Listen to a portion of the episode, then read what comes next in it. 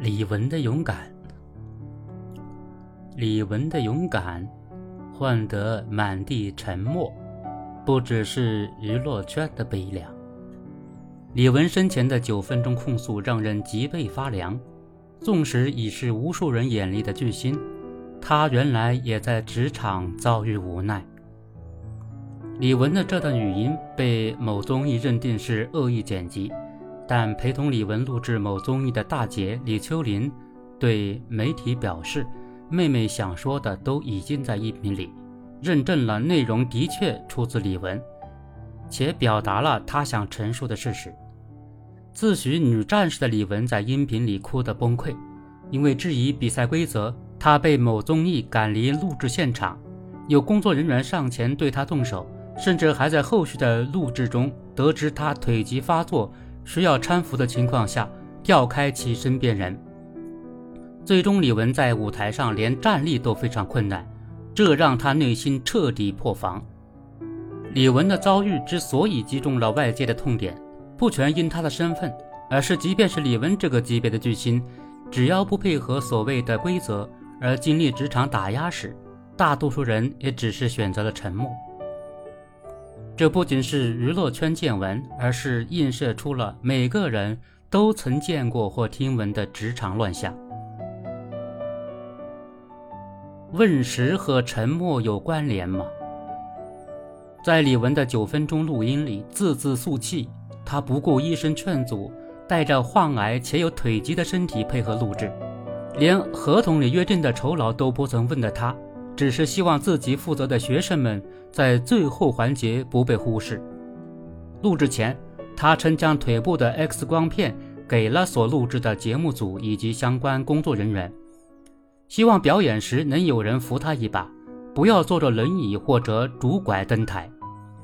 但最终，他身边的学生被调开，穿着七寸高跟鞋的他在舞台上连站立一段时间都难以为继。这让出道二十八年来的天后自认感觉到了被羞辱。这次表演也加重了李玟的腿疾，她在音频里说跳舞都变成了奢望。在李玟哭到破音的语音里，能清晰听出她的绝望。很多人发问：现场的明星导师，台上他拼命全力保护的学生，为什么没有人去扶一把？如果把娱乐圈等同于职场，李玟即便是巨星。但参与录制只是雇佣关系，而其他人也同样是雇佣关系，他们可以说是同事。这样理解是不是更容易懂呢？关于李玟与这趟综艺的冲突，早在2022年就一度闹得沸沸扬扬，因为不满自己的学员分数更高却无人晋级，他在录制现场表达不满。最终，李玟此后在社交平台上表示误会已经解除，化解了干戈。但李玟生前录下的这段语音里，已经结束该节目录制后的他并未释怀。他称那条文也只是筹码，因为只有他对外发布，才能换来他呵护的学生再次登台的机会。在李玟语音曝光后，一段他在现场录制间隙的视频也曝光。他因自己的学生得分更高，却没有第二次表演的机会而情绪激动。现场不少人则将他蜂拥，有人不断劝说不要放在台面上来说。这句话是不是很熟悉？因为太多时候，我们都会在工作里都会遇见诸如此类的调解，总有人告诉你：“哎，我们私下说，私下聊，有不满意的单独说。”往往最后都会出现一个各退一步的方案出现，譬如李玟发文打了圆场，他的学生。也有了再次登台的机会，但这些坎就真的迈过去了吗？李玟不曾料到，他早已沟通好的带伤带病登台，身边人会被临时喊走，李玟最终却当着众多观众连站立都难以完成，这让他二十八年在舞台上的骄傲彻底破裂。横冲直撞的大女主总能有其他角色为其出头，为其鸣不平。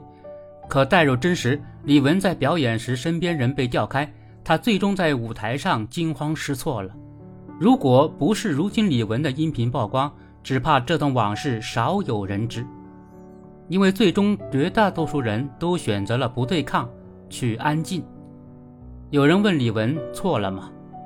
她错在一个墨守成规的游戏里选择了勇敢而真实，错在没有选择事实安静，错在她到最后还想着不能缺席舞台，不能让自己的学生像失去妈妈的孩子。曾无数次表示希望每次工作都不留遗憾，李文渴求的完美，最终给有意伤害他的人留了机会。伤害者的肆意，也恰是这些沉默而催化。因为看懂大多数人都明白人在屋檐下的心态，于是便拿捏了绝大多数人都会懂得适时低头的规则。